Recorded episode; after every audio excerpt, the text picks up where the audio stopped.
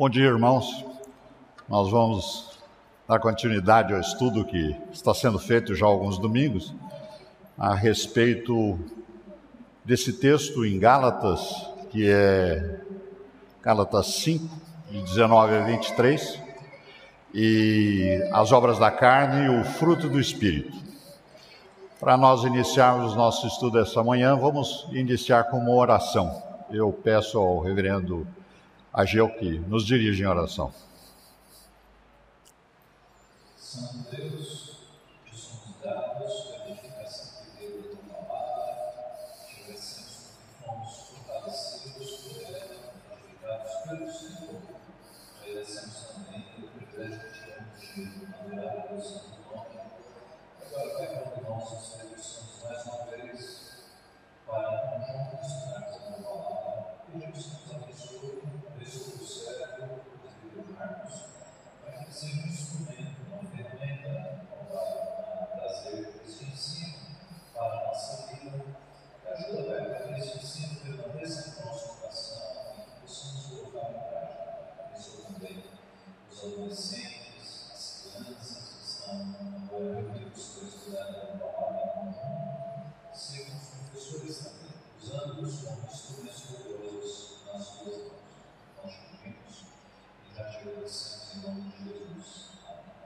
Amém. Então, irmãos, uma dos, um dos elementos que todos nós aprendemos com o passar do tempo e de estudar a Bíblia é que é a nossa única regra de fé e prática. Os textos bíblicos é que nos orientam e a, a base neles é que nós devemos estabelecer o nosso estudo.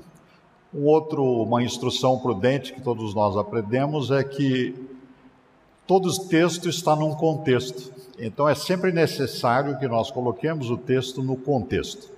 E o contexto que nós temos aqui em Gálatas, ele se inicia ali, evidente, a, a, carta é, ela, ela tem um objetivo, mas esse aspecto das obras da carne, fruto do Espírito, vamos começar a ler ali de Gálatas no capítulo 4, nós vamos ver dos versículos 4 até 7, depois passamos para o capítulo 5, lemos o versículo 1 e aí seguimos do 13 ao 26. Assim nós nos colocamos no contexto que nos apresenta o Espírito Santo através do apóstolo Paulo. Ou eu vou ler ah, a partir do 4, 4, 7. Vindo, porém, à plenitude do tempo,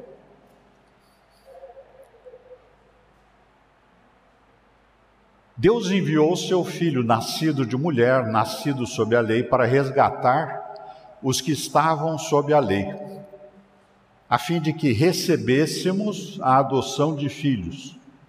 E porque vós sois filhos, enviou Deus ao nosso coração o espírito de seu filho, que clama: Abba, Pai. De sorte que já não és escravo, porém filho e sendo filho também herdeiro por Deus. Agora no capítulo 5, versículo 1, e depois o versículo 13 em diante. Versículo 1: Para a liberdade foi que Cristo nos libertou. Permanecei, pois, firmes e não vos submeteis de novo a julgo de escravidão. No 13 porque vós, irmãos, fostes chamados à liberdade, porém não useis da liberdade para dar ocasião à carne. Sede antes servos uns dos outros pelo amor, porque toda lei se cumpre em um só preceito: amarás o teu próximo como a ti mesmo. Se vós, porém, vos mordeis e devorais uns aos outros, vede que não sejais mutuamente destruídos. Digo, porém, andai no espírito e jamais satisfareis a, concupiscência, que é cobiça, desejo desmedido, da carne. Porque a carne milita contra o espírito e o espírito contra a carne, porque são opostos entre si, para que não façais o que porventura seja do vosso querer Aqui o vosso querer é o nosso querer da carne, que são a prostituição, a impureza, lascívia, idolatria, feitiçarias, inimizades, porfias, ciúmes, iras, discórdias, dissensões, facções, invejas, bebedices, glutonarias e coisas semelhantes a estas, a respeito das, das quais vos declaro, como já outrora vos preveni, que não herdarão o reino de Deus os que tais coisas praticam. Mas o fruto do Espírito é amor, alegria, paz longanimidade, benignidade, bondade, fidelidade, mansidão, domínio próprio. Contra estas coisas não há lei. E os que são de Cristo já, Jesus crucificaram a carne com as suas paixões e concupiscências. Se vivemos no Espírito, andemos também no Espírito. Não nos deixemos possuir de vanglória, provocando uns aos outros, tendo inveja um dos outros. O texto então nos fala a respeito que os libertos da escravidão do pecado vivem no espírito e devem andar no espírito. Nós ganhamos a vida espiritual, éramos mortos, mas não só devemos viver com a nova vida, devemos andar na nossa vida, o caminho do dia a dia. E o que é um morto espiritual? Como nós já sabemos, é todo ser que não foi vivificado pelo Espírito Santo. E qual que é a condição do morto espiritual? O morto espiritual é escravo do pecado. O que faz o escravo do pecado? satisfaz os desejos da carne, do corpo. E os mortos espirituais, nós e todos os que aceitaram Cristo, desde Abel, os vivificados pelo Espírito Santo são nova criatura. Tem uma nova natureza espiritual e uma e a velha natureza carnal. Ou seja, nós passamos a ser uma criatura completa no sentido que éramos só carne, éramos vivos, tínhamos recebido a vida, mas nós não tínhamos natureza espiritual. Nem, nenhuma pessoa que nasce ela tem natureza espiritual. Só vem a natureza espiritual pela ação do Espírito Santo, como Jesus explicou de maneira bastante clara a Nicodemos. Então, o homem espiritual, o novo ser, o liberto da escravidão, com natureza espiritual e natureza carnal, ele deve andar no espírito cada dia, todo dia, sempre. Não é só no domingo, como todos nós sabemos o novo ser não deve desperdiçar, e aí Paulo enfatiza bastante, não deve desperdiçar a liberdade ganha. Essa foi obtida com um enorme custo, que é o sangue de Jesus. E na liberdade, veja, somos livres, mas não para retornarmos ao pecado, porque agora nós temos arbítrio nós podemos cumprir a vontade de Deus ou não cumprir. Aí a, a questão, Deus e pede servos voluntários. É quem faz a vontade de Deus porque deseja agradar a Deus. E isso nos remete a Hebreus, a respeito dessa situação daqueles que receberam a graça. E agora eu vou ler lá o texto que para nós lembrarmos desse alerta que é, é importantíssimo e é severíssimo. É lá em Hebreus 10, 26, 31. Porque se vivermos deliberadamente em pecado, depois de termos recebido o pleno conhecimento da verdade, já não resta sacrifício pelos pecados. Pelo contrário, certa expectação horrível de juízo e fogo vingador prestes a consumir os adversários, os adversários de Deus. Sem misericórdia, aí ele relembra o, o, o, digamos a antiga aliança, sem misericórdia morre pelo depoimento de duas ou três pessoas quem tiver rejeitado a lei de Moisés.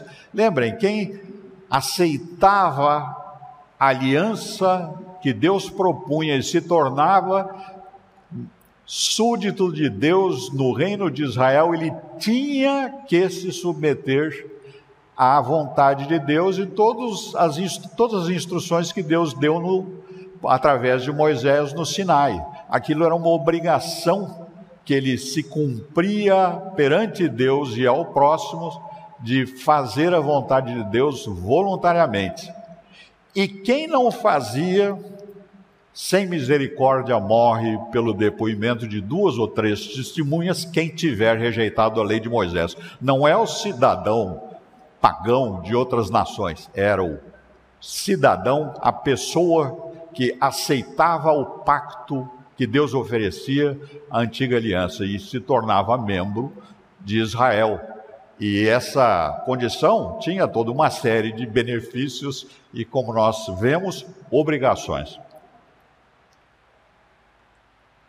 Aí seguindo, de quanto mais severo castigo julgais que vos será considerado digno, aqui digno no sentido é, digamos, que você terá responsabilidade, é nossa responsabilidade quando aceitamos Jesus Cristo como redentor. Aquele que calcou o pé, pisoteou o Filho de Deus e profanou o sangue da aliança com o qual foi santificado e ultrajou o Espírito da graça. Ora, nós conhecemos aquele que disse: A mim pertence a vingança, eu retribuirei. Isso é Deus falando. O Senhor julgará o seu povo. Horrível coisa é cair nas mãos do Deus vivo. Nesse domingo, nós vamos examinar a paz de Cristo. E esse estudo é estruturado essencialmente em textos bíblicos, os irmãos vão me, digamos, suportar esse encargo comigo, que eu vou ler uma série de trechos bíblicos e a nossa sequência de, de digamos, de, de, de discussão e caminho vai ser através de textos bíblicos. E, a, e aí eu vou lendo para nós, digamos, mantermos uma certa dinâmica, mas a, eu não usei somente os textos bíblicos, eu também fui me aconselhar e me instruir com Thomas Watson. É, a Bíblia é a nossa única regra de fé. Mas os nossos irmãos na fé, comentaristas, que estudam isso, são reconhecidos como irmãos em Cristo, filhos de Deus, merecem que a, a nossa atenção. Então, Thomas Watson, na, na, no seu compêndio importante A Fé Cristã, ele também tem um sermão interessante chamando a, a Paz de Cristo, também fui procurar Jonathan Edwards no, nesse sermão em particular, que se chama Paz de, que Cristo dá aos seus verdadeiros discípulos, e também um trabalho do reverendo Boanerges Ribeiro, Aliança da Graça, o Cristo do Senhor e Reino da Graça. Essa obra ainda não foi publicada. Então, iniciando pelo Antigo Testamento ou a Antiga Aliança, como nós podemos e eu creio que devemos considerar. Na antiga aliança, é, o texto hebraico, na, versão de Bíblia que nós usamos aqui na igreja de Vila Guarani, aparece por volta de 240 vezes, ou se não me engano. Mas, em geral, a, esse texto, Shalom, aparece em média 250 registros no Antigo Testamento. E Shalom é a expressão paz, que é usada, era do hebraico, de certa maneira também similar no aramaico, e e tem o significado, em geral, ah, muitas vezes, como sossego, tranquilidade, contentamento e saúde.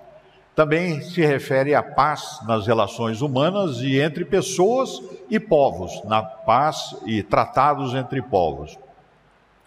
Também se aplica às alianças, aliança de Deus com, seu, com seus servos, com o seu povo, e as alianças entre nações ou grupos. Nesse caso de, digamos, da aplicação em sossego, tranquilidade, uh, contentamento, tem vários textos. Eu vou ler um texto desses, uh, inclusive, que estão aí apontados, mas há muitos outros afora este. É o de Salmo 11, 14. E diz o texto: Vinde, filhos, escutai-me, eu vos ensinarei o temor do Senhor. Quem é o homem que ama a vida e quer longevidade para ver o bem? Refreia a língua do mal e os lábios de falarem dolosamente.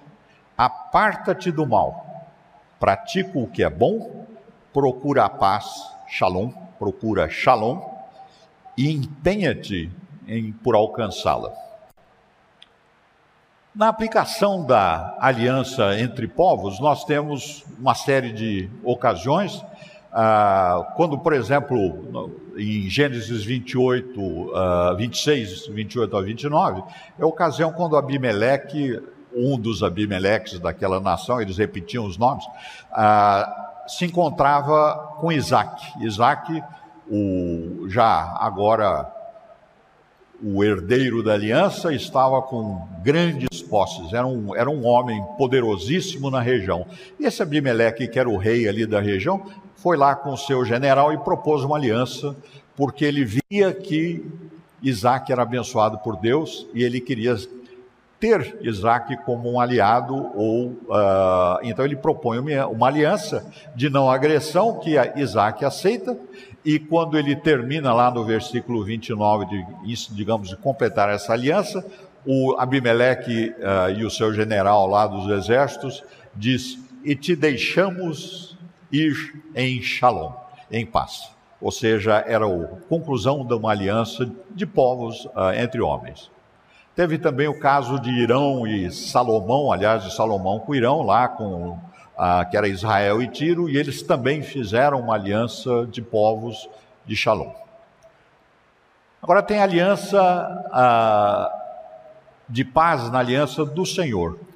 Há vários textos, o de Gênesis 15, 15 é quando Deus conclui a aliança com Abrão. E isso, nesse versículo, ele diz quando ele concluía a aliança depois daqueles sacrifícios que ele mesmo fez a queimar Deus, uh, disse Deus a, a Abrão: Eu e tu irás para os teus pais em Shalom, em paz. Isso significava, digamos, o, está completa a aliança, estava firmada a aliança.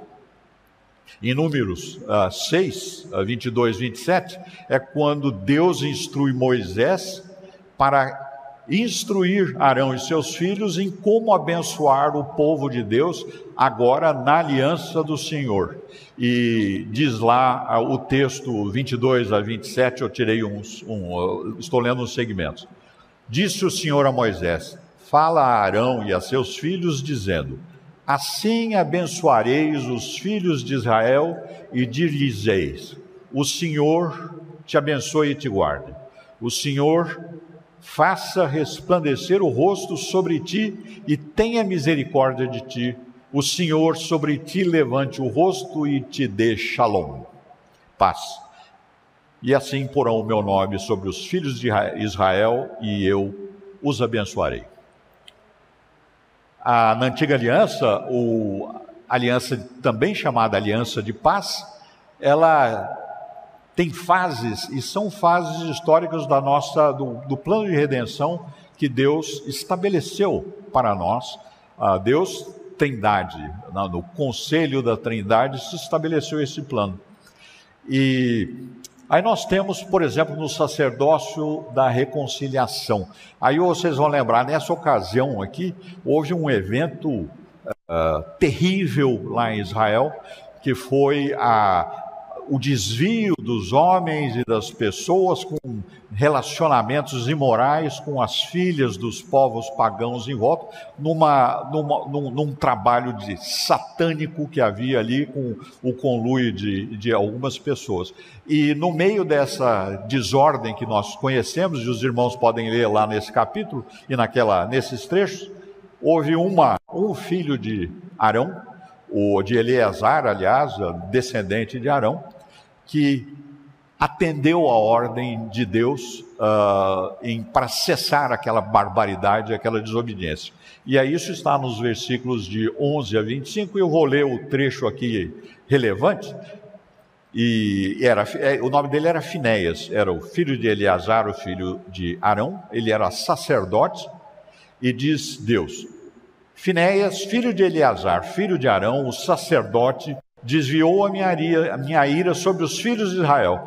Eu estava animado com o meu zelo entre eles e contra esses filhos, de sorte que no meu zelo não consumi os filhos de Israel. Portanto, dize: Eis que lhe dou a minha aliança de shalom, de paz, a ele e sua descendência depois dele terão aliança do sacerdócio perpétuo, porque teve zelo pelo seu Deus e fez expiação pelos filhos de Israel.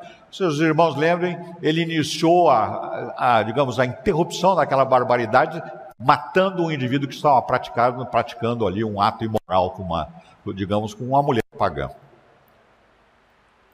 Aí nós temos o, o sacerdócio do, digamos, na Aliança da Paz com a reconciliação de, de, de Judá, já na, no período de cativeiro e exílio, quando eles já estavam prometidos a derrota que teriam perante uh, o, o, digamos, os assírios. E, e, Deus define a reconciliação uh, com Judá nesse trecho que nós estamos apontando aí, Isaías 54, 9 a 10, e diz: A minha, e eu vou ler só um trecho específico, a minha misericórdia não se apartará de ti, é o povo de Judá.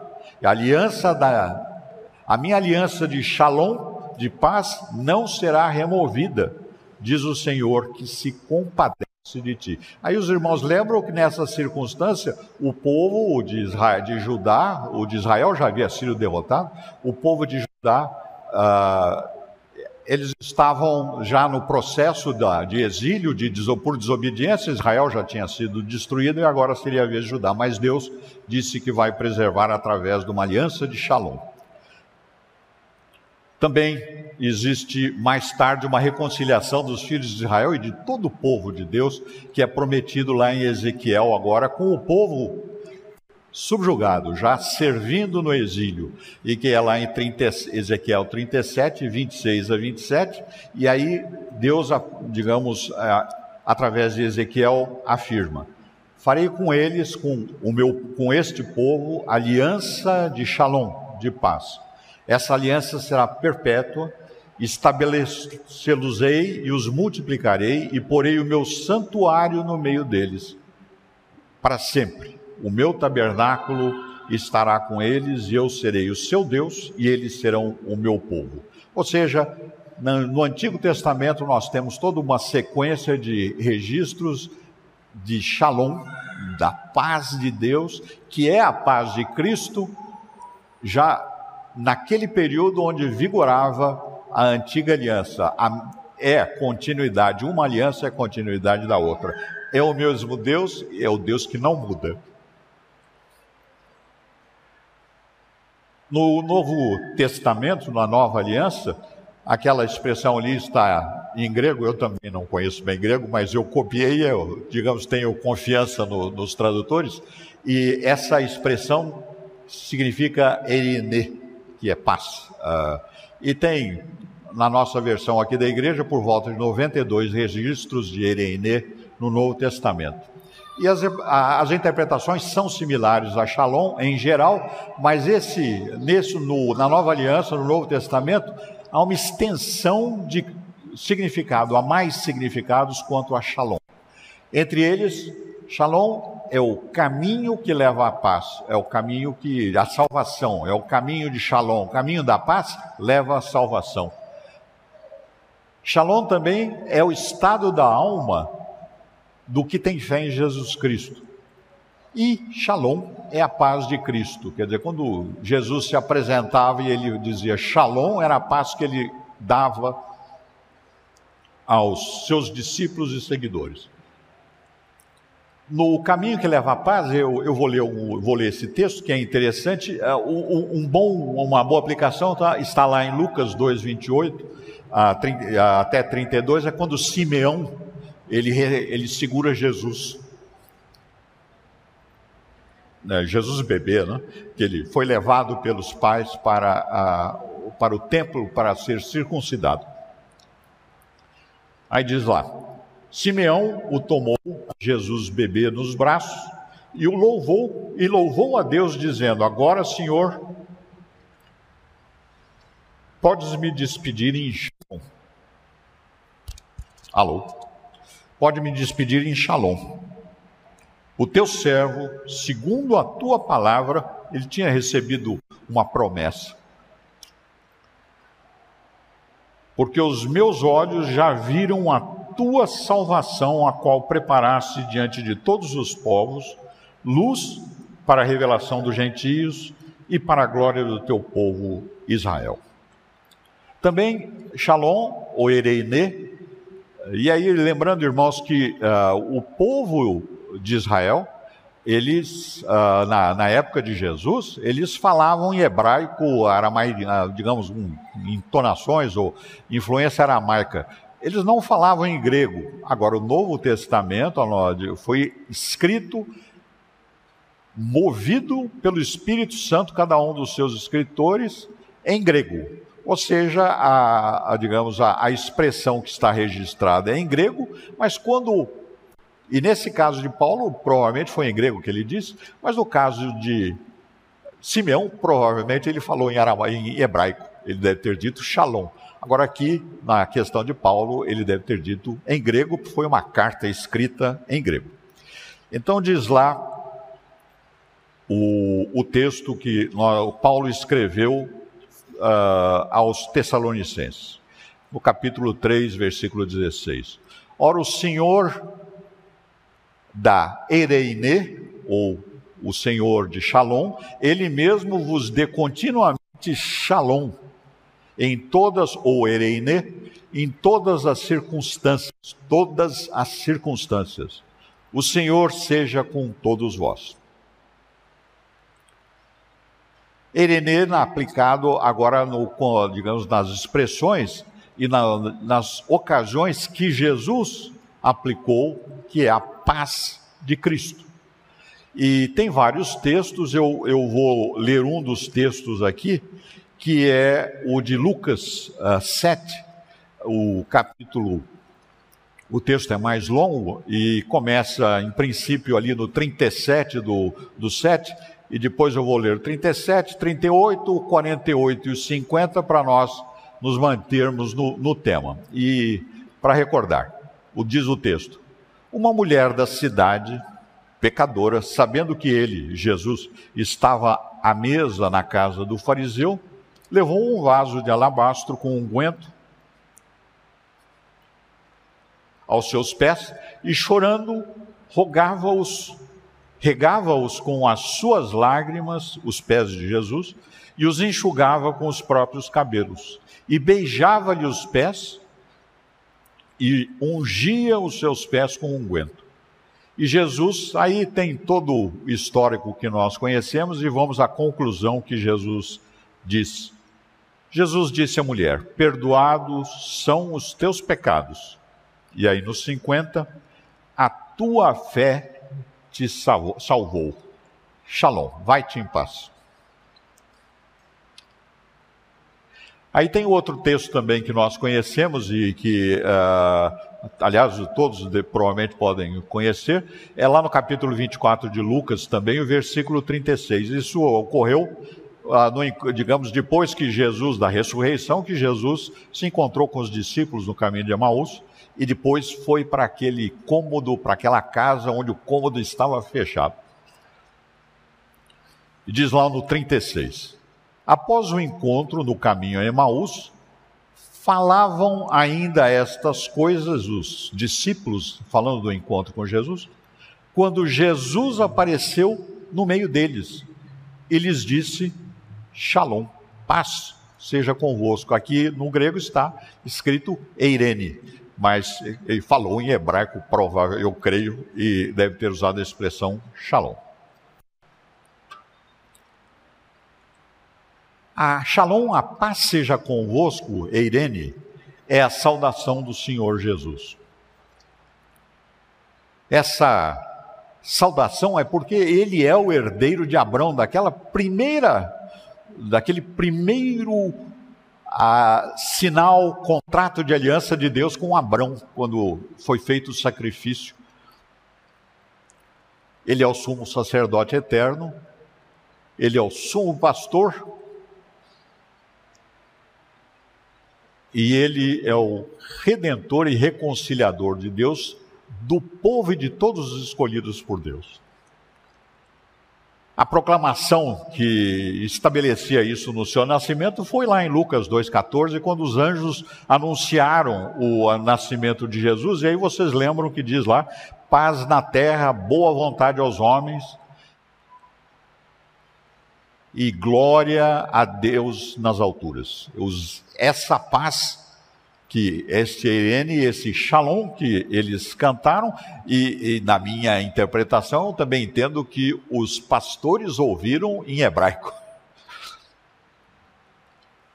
Porque os anjos proclamam que é que com a vinda, com a encarnação do Filho de Deus, a sua vida e sua morte foi, digamos, veio o Shalom da aliança prometida por Deus.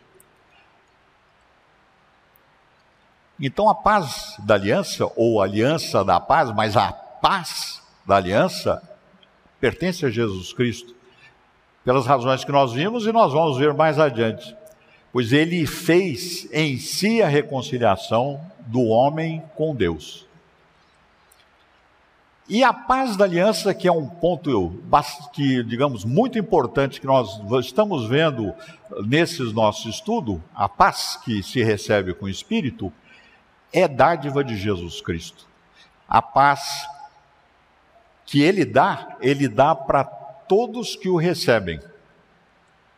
Agora, existe um elemento essencial para a nossa compreensão. Onde persistir a rebelião contra Deus, não haverá paz não se recebe a pessoa que está em rebelião contra Deus, não aceitou Jesus Cristo, rejeita a oferta de salvação, ou seja, ímpios, diz lá em Isaías, na antiga aliança, os ímpios, diz meu Senhor, não tem paz, não recebem a dádiva de Jesus, não vai a ele. Nós vamos ver um tre digamos, ocasiões muito, uma bem interessante que é, clarissimamente estabelecido que essa paz é específica de Jesus para cada um dos arrependidos. Então a paz de Cristo não é paz social, não é paz mundial, não é trégua, é o fim da rebelião do homem contra Deus, porque Jesus expiou a sua culpa, a nossa. E aí Jesus, ah, lá no capítulo 14 de João, ele tem uma, digamos, um, um, trecho paralelo a essa questão que nós estamos estudando.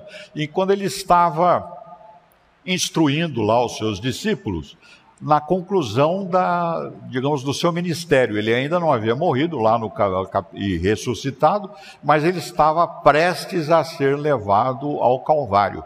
E ele estava instruindo então os seus discípulos a respeito que da ida dele para o Pai e da vinda do Espírito Santo. E nesse trecho, os, os discípulos deveriam estar ah, ponderando ah, a respeito das consequências da ida de Deus, e eles estavam compreendendo que Jesus ia deixá-los como pessoa física, companheiro de, digamos, de, de andanças e, e, e, de, e de, digamos, de proclamação da vontade de Deus.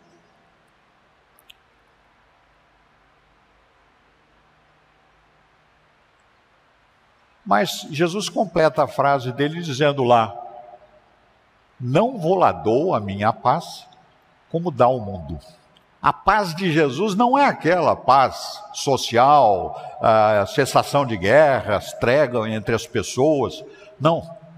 Isso está lá em João 14, 27. A paz que o mundo dá, e, e, aí nós temos que nós somos seres humanos, somos parte da, da, da raça humana, e vivemos na sociedade Nós não devemos fazer parte da cultura, mas vivemos na cultura e vivemos como crentes em Cristo, mas parte da raça humana, ou seja, nós sabemos e identificamos que a humanidade tem anseio por paz e é um assunto muito importante para nós. E o assunto que vem sendo tratado, aliás, há milênios pela raça humana. É, pensadores, políticos, governantes, governados, é, o objetivo de aliança entre povos e nações, motivos de guerra para se alcançar a paz. E, e o desejo de se implantar a paz é, é muito intenso e é reconhecido, e eu creio que temos que reconhecer, para toda a humanidade. Mas um dos, um dos problemas nessa questão é o que a interpretação do que é paz na humanidade já é um desafio. Porque o seu âmbito é muito extenso, ele vai desde as relações mundiais até a pessoa, o indivíduo e o seu estado pessoal e o que as suas preocupações e a paz que ele deseja. Mas o ser humano vem tratando desse tema e vamos ver algumas das, do, digamos, das tratativas de, que, que têm sido apresentadas. Na Grécia Antiga, lá tinha os epicuristas, isso há uns séculos antes de Cristo, e vocês lembrem que os, digamos, olha, quando Paulo esteve lá em Atenas, ele tratava lá com a elite de Atenas, que eram os pensadores, e entre eles lá tinham epicuristas, como mais tarde também o próprio apóstolo Paulo, digamos, indica que cuidou de, ou mencionou, ah, digamos, os pensamentos de Epicuro, que era esse respeitadíssimo filósofo que literalmente fez escola. E ele, o que que afirmava, uma frase que ele afirmava, que apare, aparentemente, dizem os especialistas lá, é bem indicativa dessa interpretação uh, do Epicuro e dos gregos.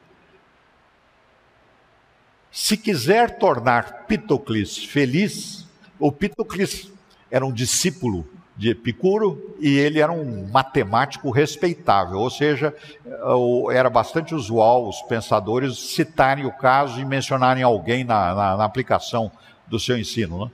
Então, se quiser tornar Pitocles feliz, não aumente os seus bens, mas diminua os seus desejos. Ou seja, a questão da paz é uma questão pessoal, que a pessoa tem que controlar-se a si, ele tem que limitar as suas ambições, ele tem que evitar a ansiedade por não ter e deve se satisfazer com o ter. Mas notem, irmãos, o Epicuro aponta que a questão é individual e pessoal. Quer dizer, aqui obviamente não tem.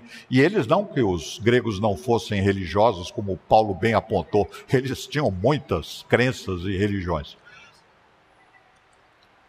Na época de Jesus, aí passando alguns séculos ali, 300 anos, talvez um pouco mais, tinha uma paz também, era a paz romana.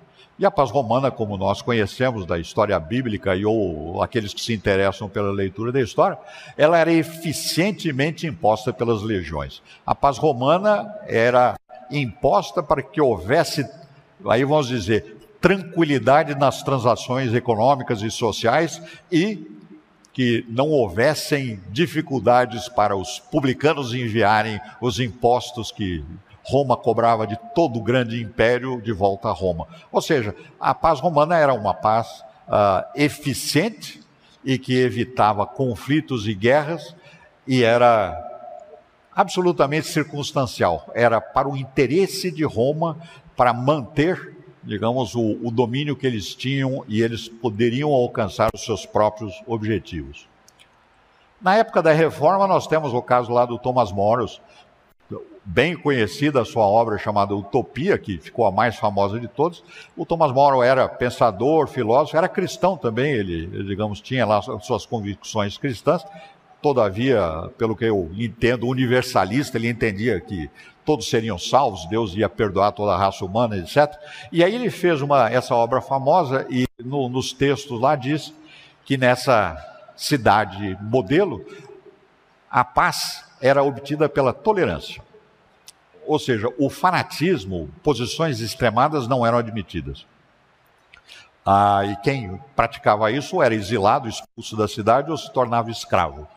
E todas as convicções e crenças deveriam existir em, sem conflito. Aliás, para nós, na pós-modernidade, não chega a ser surpresa. E, curiosamente, essas ideias da paz humana, Epicuro, paz romana, agora, uh, digamos, século XVI, época da Reforma, a mesma circunstância, os princípios ou os interesses continuam sendo os mesmos. Aí mais adiante, vem um indivíduo bastante importante no pensamento, digamos, moderno da filosofia, e aí eu, eu vou com bastante cautela, porque não é o meu ramo, e, mas, ao mesmo tempo, é, nós devemos conhecer as coisas que influenciam o nosso meio, todos nós, né? E, e esses pensadores, e o Kant é um, é um indivíduo de grande importância, que influi até hoje na, no comportamento e nos pensadores subsequentes e ele propunha lá, numa das, da, digamos, das suas considerações, que ele chamava de paz perpétua.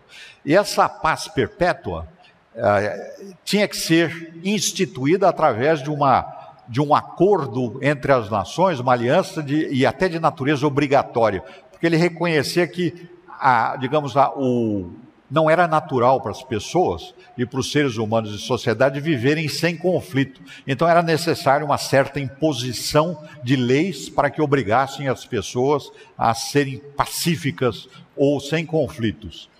E, aliás, é interessante porque uh, no nosso tempo nós temos alguns exemplos dessa ideia kantiana aí, da paz perpétua, que aí vocês não sei que conhecem, a OTAN era uma, um tratado que foi feito entre países que estavam em conflito ou em antagonismo com a, a União Soviética e o comunismo, e eles se uniram para poder fazer uma frente contra, digamos, esses inimigos. E organizaram um tratado, e esse tratado teve sucesso, mas era interessante, porque o lema dele é paz pela lei.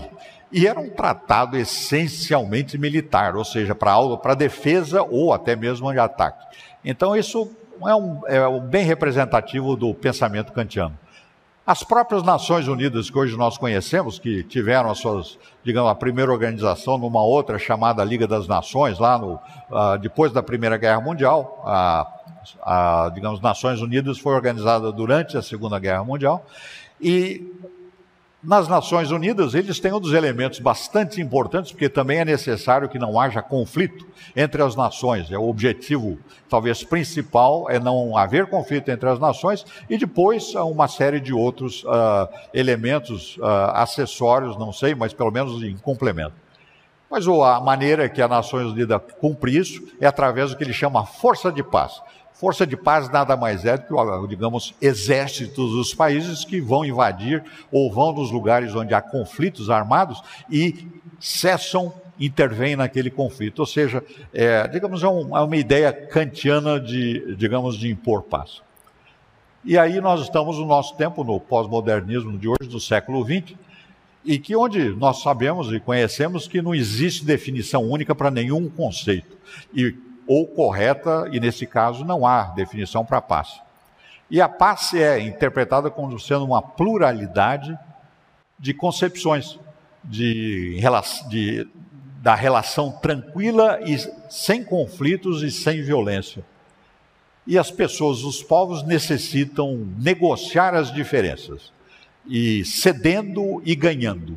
E paz é o resultado de um acordo. Ou seja, nós abrimos mão de alguns fatores, ganhamos em outros, mas, ou seja, a proposição da relatividade, do relativismo é absoluta nesse caso. E uma, nesse nosso tempo, uma boa afirmação, o que eu creio que representa bem, é essa afirmação. A paz é a condição, veja bem, agora já não é o, digamos, a consequência, mas é a condição que permite aos conflitos serem transformados de maneira criativa e não violenta. Isso é, foi a frase de um senhor chamado Gatlum, que é um norueguês contemporâneo nosso, ele ainda está vivo, e ele foi o, digamos, ele é um, digamos, ele é um acadêmico, um pensador, um líder no pensamento de, vamos dizer, de, do que é interpretado na nossa sociedade ou pela cultura de hoje como paz e conflitos, ou resolução de conflitos. Ah, tanto assim que ele, ele nasceu em 1930.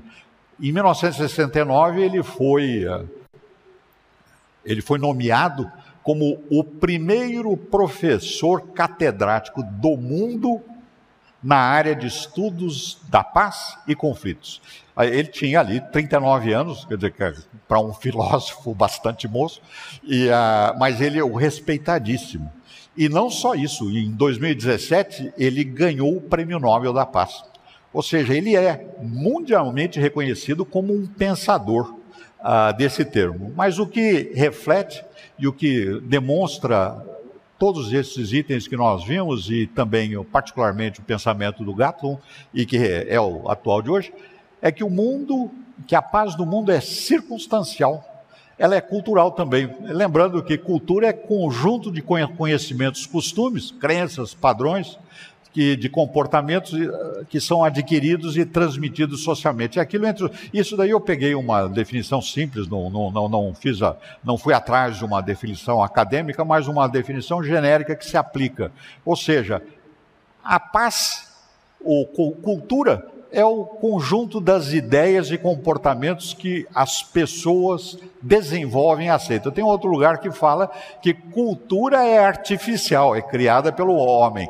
Cultura não vem de Deus. Isso é um aspecto, essa cultura que nós temos não vem de Deus. O que vem de Deus é a aliança e o comportamento que ele nos dá de perfeição perante eles. Cultura é variável, relativista, e depende do homem. Mas voltando para a nossa única regra de fé e prática, que é a paz de Cristo. Jesus, o servo perfeito, ele praticou sempre a lei de Deus e ensinou a servir a Deus. Isso é para nós vermos que é a paz de Cristo não é a que o mundo dá. Esse ponto é absolutamente essencial. Quando alguém falar a respeito de paz para cessar conflitos, é pacifista. Ele não é um proclamador da paz de Cristo. Jesus Cristo, o, o rei, ele também deu instruções para os seus discípulos, para nós, e ele ensinou também a, aos seus discípulos que como servir a Deus sobre a lei, o pecado, o arrependimento, a, a misericórdia do Pai, as bênçãos divinas, a justificação, santificação, ressurreição, julgamento e condenação dos que se rebelam contra Deus e a vida eterna.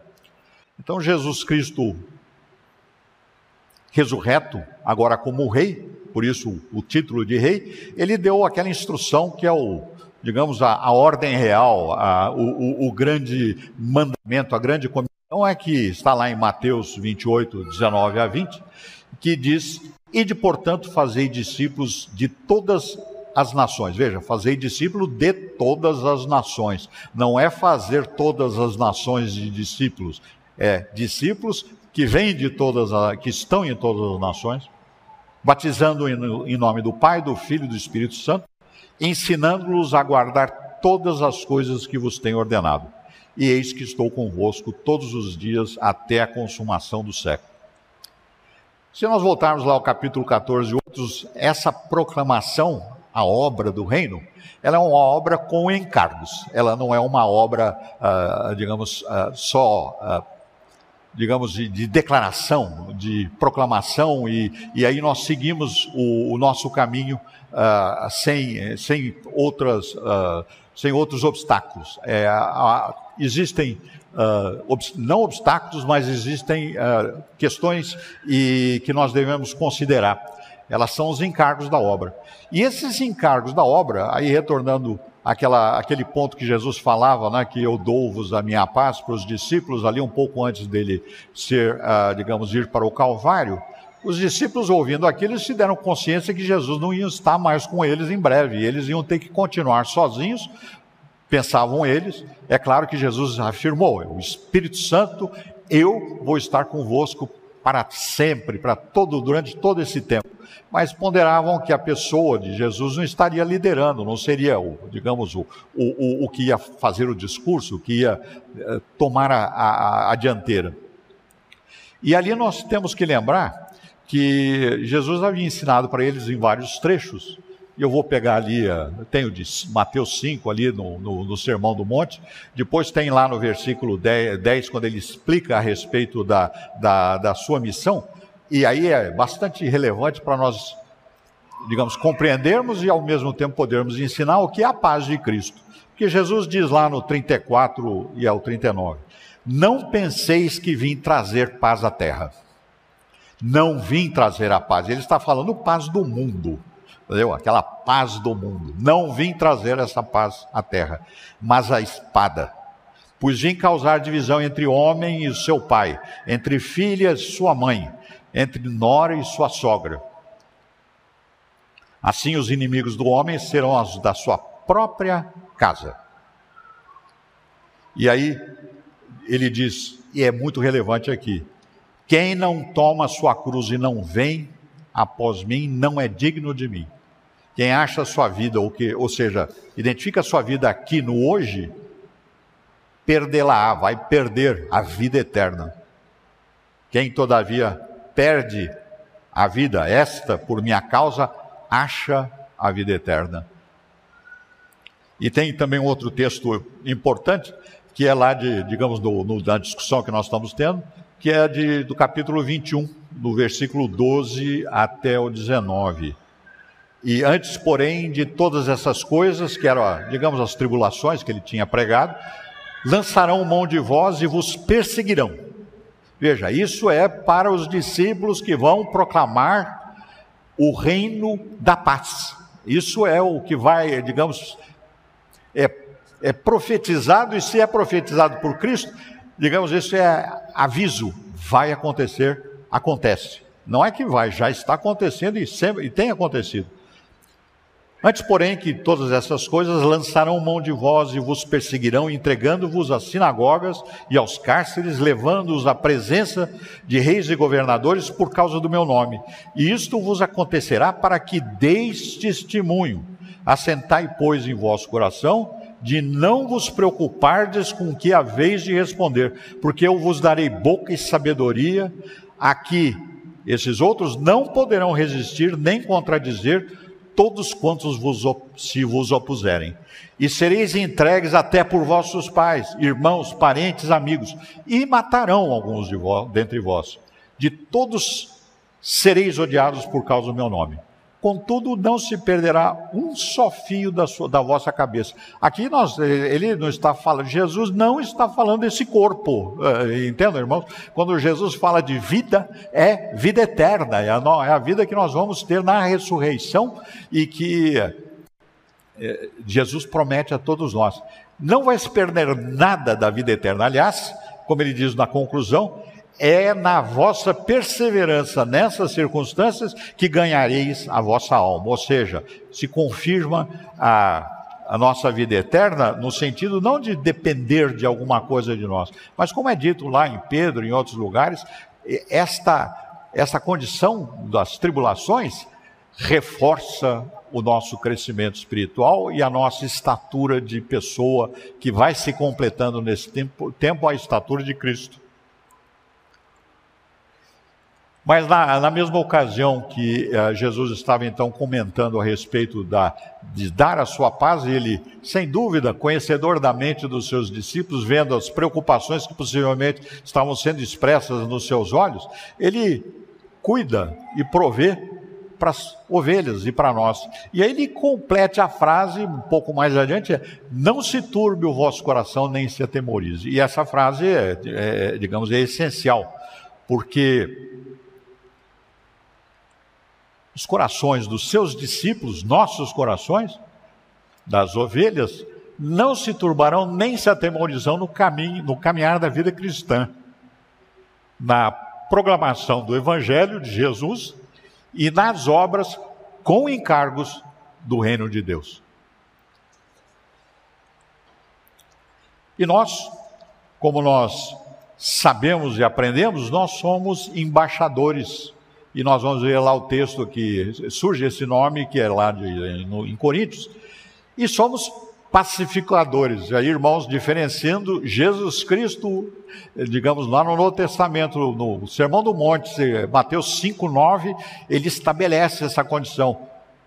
pacificadores, que verão a Deus, né? os pacificadores. E nós somos então os embaixadores pacificadores. E nós, como embaixadores pacificadores, nós temos que declarar sem temor a paz de Cristo.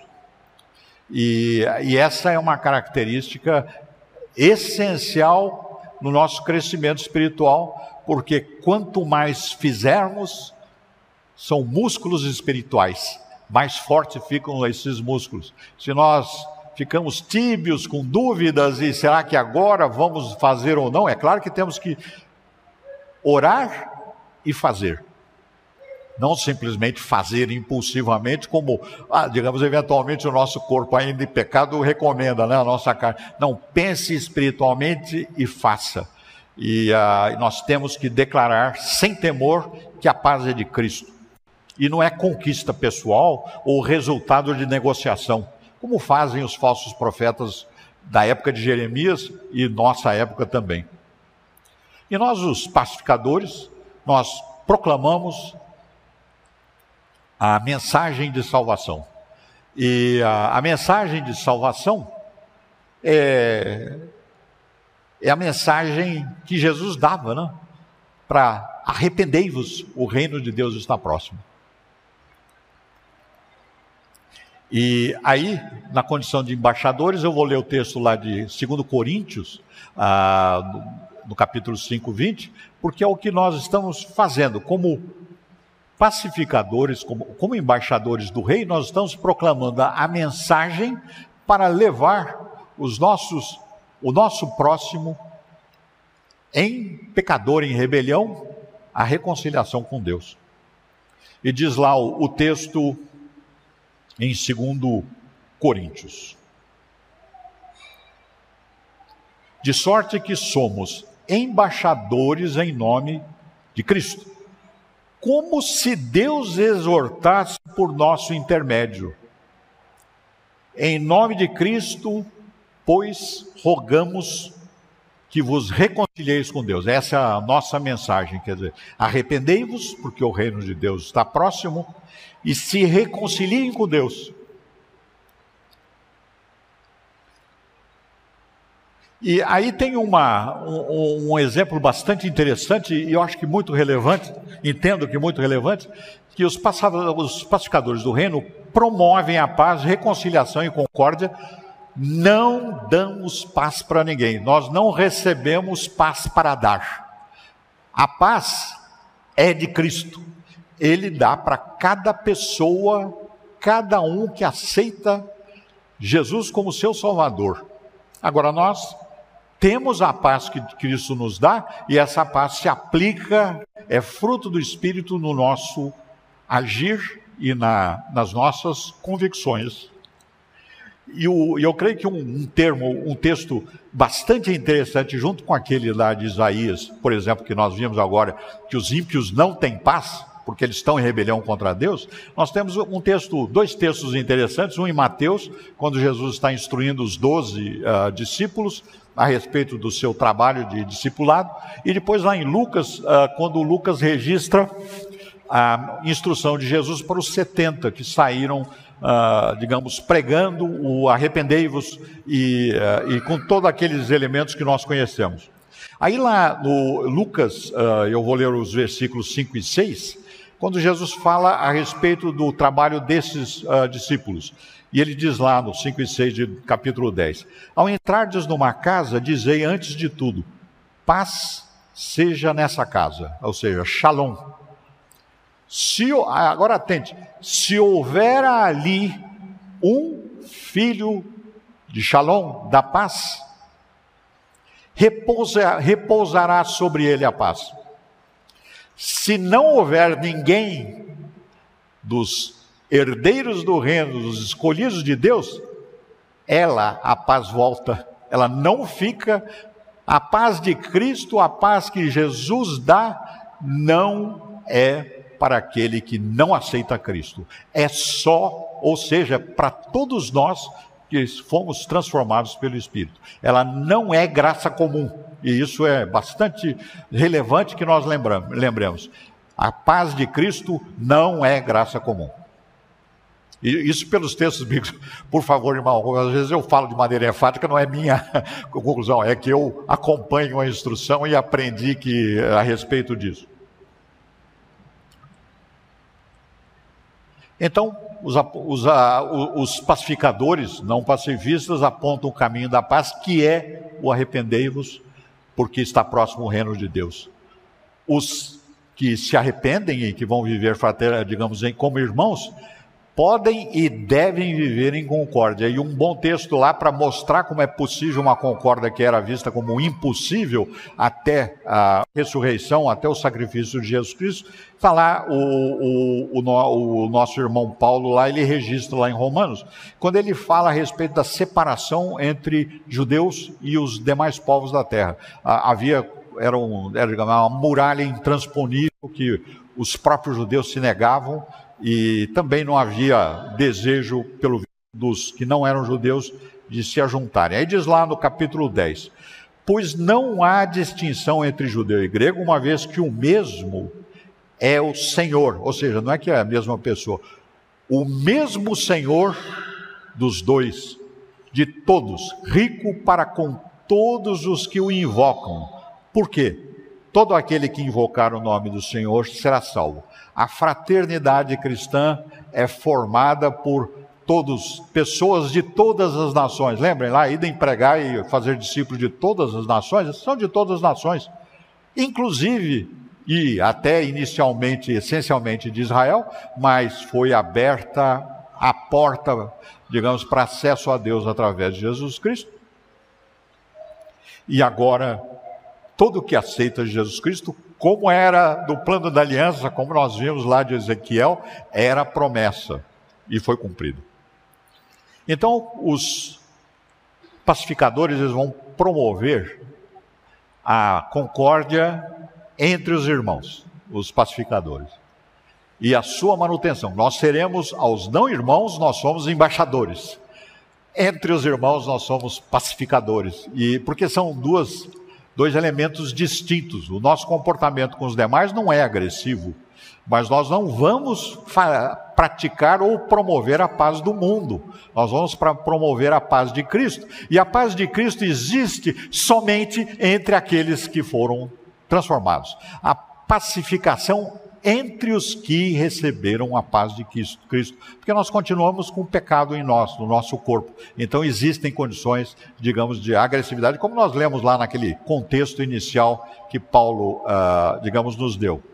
Então vamos ver, lá em Levíticos 9, 17, existe lá uma frase interessante, uma instrução para o povo de Israel, e que diz uh, assim: Não aborrecerás teu irmão no teu íntimo, mas repreenderás o teu próximo, e por causa dele não levarás sobre ti pecado. Ou seja, a recomendação naquela época não era para nós guardarmos o nosso íntimo, a nossa, digamos, o, a, o nosso conhecimento do pecado do irmão e, e, e transformar aquilo num pecado nosso contra Deus, porque nós não estamos amando o próximo.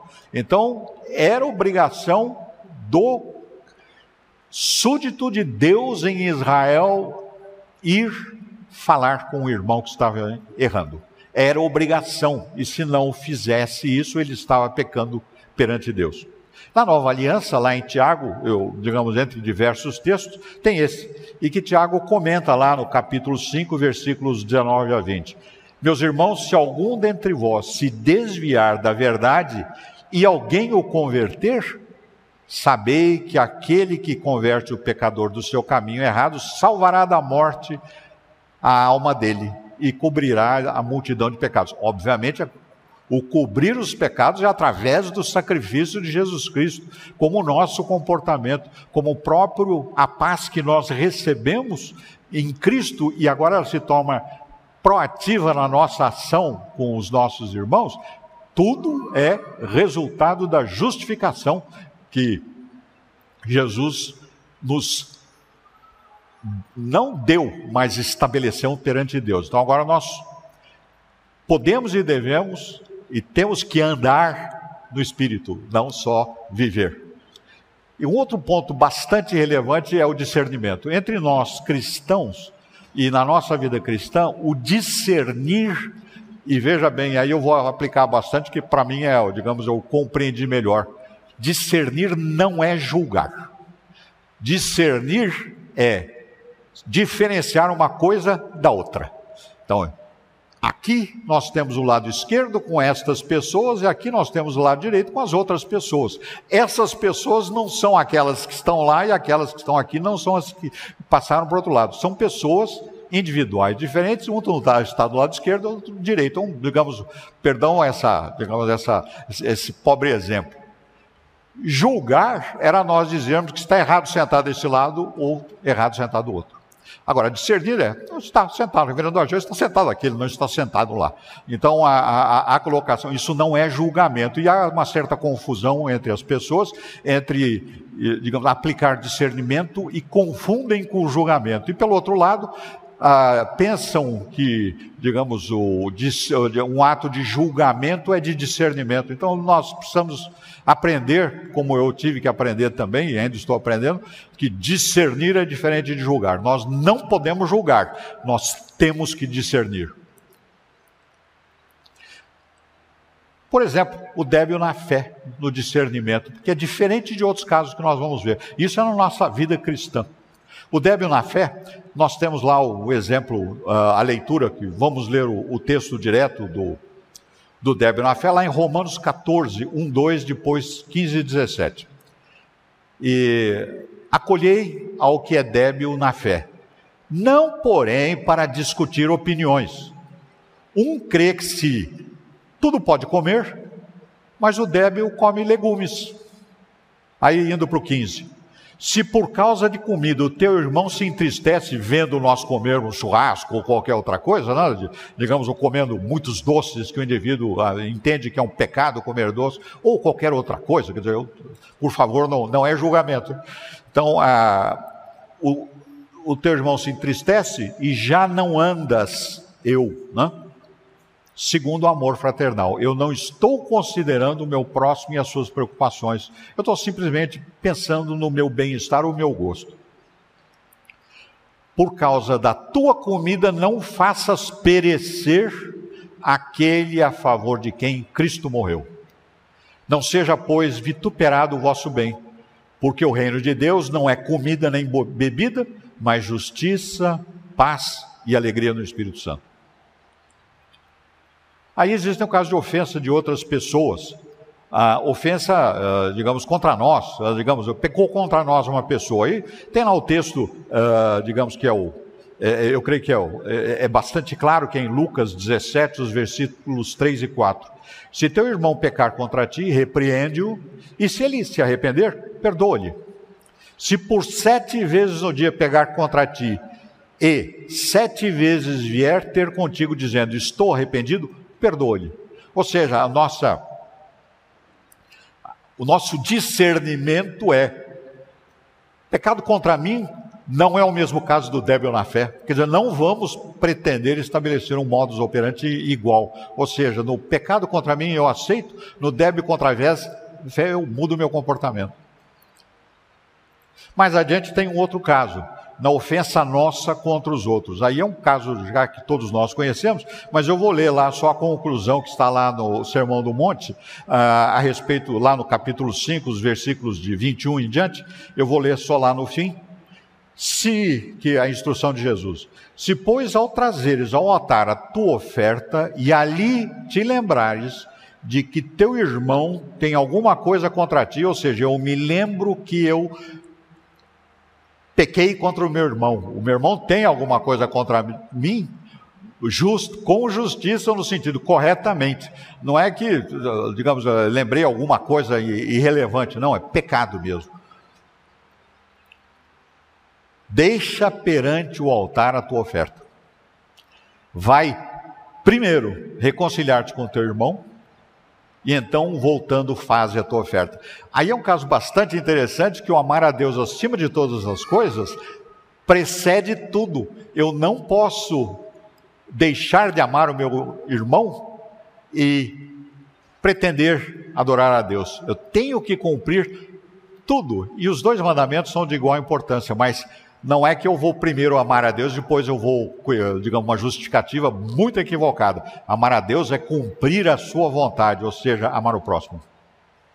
E aí um caso é, importante que nós uh, temos que nos atentar, porque ocorre entre, entre todos nós, e está escrito lá em 1 Coríntios, no capítulo 5, e eu vou ler os versículos de 9 a 13. Já em carta vos escrevi que não vos associeis aos impuros. Refiro-me com isso não propriamente aos impuros desse mundo, aos avarentos, aos roubadores, ou idólatras, pois nesse caso terias de sair do mundo. Mas agora vos escrevo que não vos associeis com alguém que, dizendo-se irmão, for impuro, ou avarento, ou idólatra, ou maldizente, ou beberrão, ou roubador. Com esse tal, nem comais Pois com que direito haverei eu de julgar os de fora? Não julgais vós os de dentro, os que estão próximos? Os de fora Deus julgará. Expulsai, pois, de, de dentre vós o que se diz irmão, mas é malfeitor. A paz de Cristo, a paz que Jesus possui, a minha paz de Jesus, a dele, é com o Pai. E a paz é o cumprimento das promessas da aliança com Abraão, realiza as esperanças do povo de Deus. Desde o deserto, reintegra a comunhão do Senhor e redime os alienados e cativos, cativos do pecado, reúne os filhos de Deus que estavam dispersos. Nós vivemos no Espírito, andamos no Espírito, devemos andar no Espírito, porque o nosso Redentor Jesus Cristo nos dá tudo. E Jesus Cristo, que é Deus, e não mente, ele nos declara: Deixo-vos a paz, a minha paz vos dou. Shalom. É isso, meus irmãos. E desculpa a correria, vocês vão me perdoar, mas é que eu não consegui fazer mais reduzido esse texto. Agora, se tiverem perguntas aqui, eu estou à disposição. Se puder responder, eu vou, senão eu vou apelar aqui para o reverendo Ageu, presbítero Eduardo, para o seminarista, e eles vão esclarecer como, na minha tentativa. Não perguntas. Pois não. Não é costume nosso igreja presbiteriana cumprimentar irmãos com a paz do Senhor. Sei que isso é uma prática geralmente dos nossos irmãos pentecostais. É errado eu chegar numa, numa lar de alguém ou numa outra igreja e falar paz do Senhor ou não é errado? É um costume que seria bom ou não tem nada a ver? A paz é do Senhor, né? nós sabemos, entre irmãos.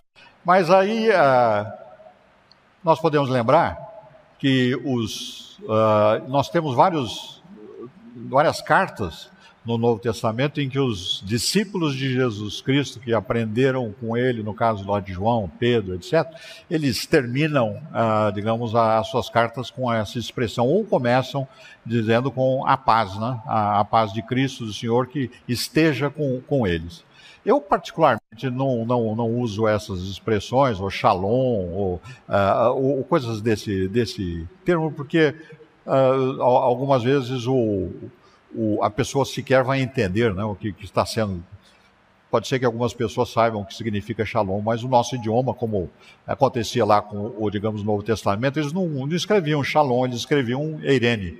Então, se nós quisermos desejar a paz de Cristo e veja, a paz do Senhor é para os irmãos. Para aqueles que não são irmãos, nós devemos desejar: arrependei-vos, porque o reino está próximo. Se algum irmão chegar para mim e falar paz do Senhor, eu falar amém, não tem nada a ver. Ou eu encontrar um irmão e também falar paz do Senhor, também não tem nada a ver. Ou eu posso falar naturalmente. É. Aí, nós todos aqui, digamos, com um pouco de vida, né? O contexto é relevante, né? Então, se nós entramos no, ônibus lá e falamos a paz do Senhor é uma coisa que nós estamos conversando um texto bíblico, é diferente. Então, a minha percepção é, entre irmãos, é necessário fazer isso? Não há nenhuma indicação no, digamos, no Novo Testamento que recomende fazer isso. É porque eu acho que às vezes se torna muito superficial, na minha opinião. Sabe, às vezes a pessoa tem tanto costume de falar a paz do Senhor, a paz do Senhor, que às vezes ela nem para para pensar o que vem a ser a paz do Senhor, né? Eu, eu acho que às vezes ela perde o sentido, ela se torna superficial. Porque às vezes não é nem dito por porque a gente des, ou quer dizer, quem fala, às vezes nem deseja realmente a paz, apenas fala por né? por, por, por, por modismo ou mesmo por prática, assim, como se fosse qualquer coisa, um, qualquer outra expressão, entendeu? Como a mesma coisa de falar bom dia.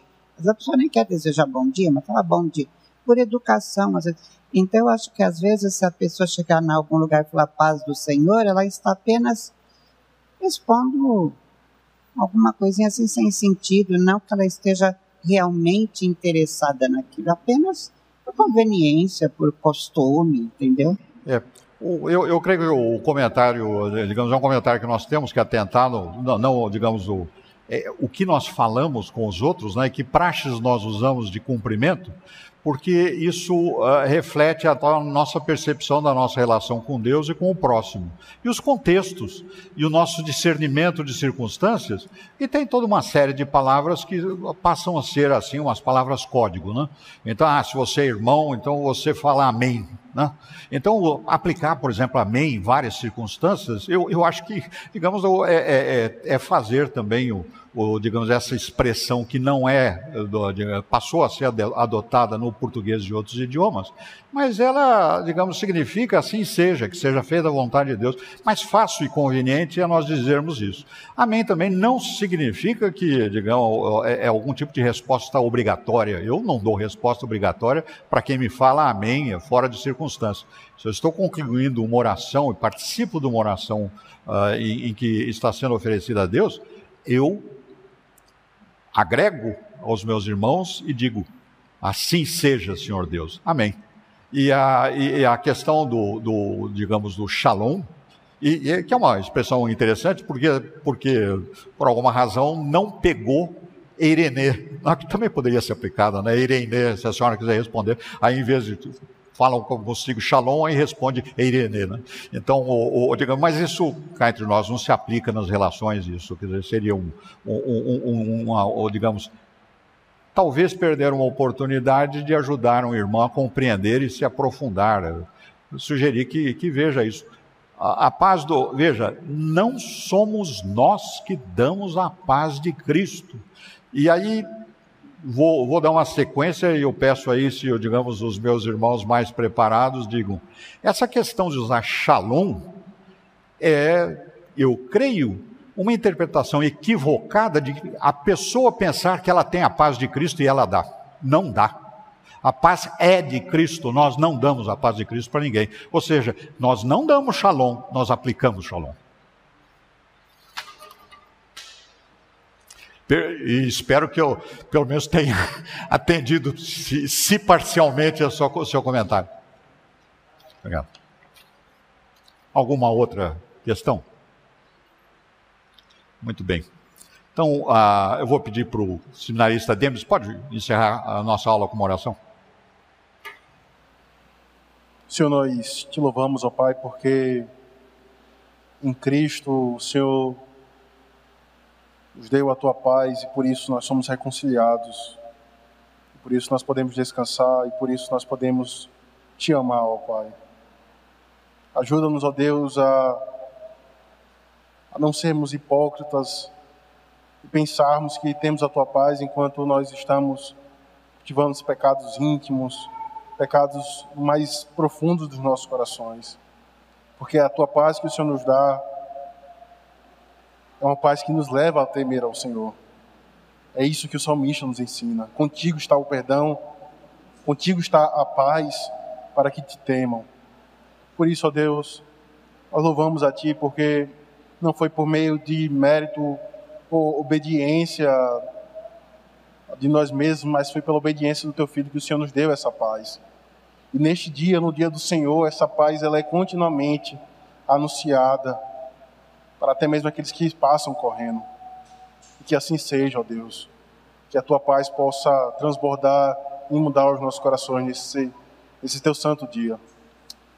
Nós oramos, ó Pai, em Cristo Jesus. Amém Amém.